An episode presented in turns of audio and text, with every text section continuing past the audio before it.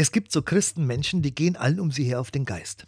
Die meinen, sie wüssten einfach immer und überall eine Antwort. Als hätten sie den Sinn ihres Lebens und den des Lebens überhaupt verstanden. Und alles, was nicht in ihr Schema passt, wird einfach nicht zur Kenntnis genommen oder umgedeutet, bis es passt. Ich glaube, dahinter steckt die Angst, dass es etwas geben könnte, das sie durcheinander bringt, das ihr wohl sortiertes Weltbild über den Haufen wirft. Ich verstehe das nicht. Aber ich verstehe jeden, der vor so viel Sinn und Wissen die Flucht ergreift und lieber in seinen eigenen Dunkelheiten lebt.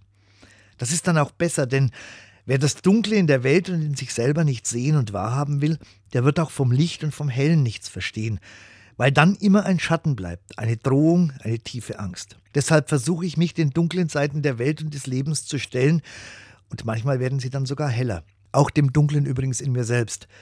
Denn wenn ich das annehme, dass auch das zu mir gehört, dann kann ich sie auch verändern. Und weil ich weiß, dass Gott mich auch mit den Dunkelheiten liebt, deshalb will ich das auch üben.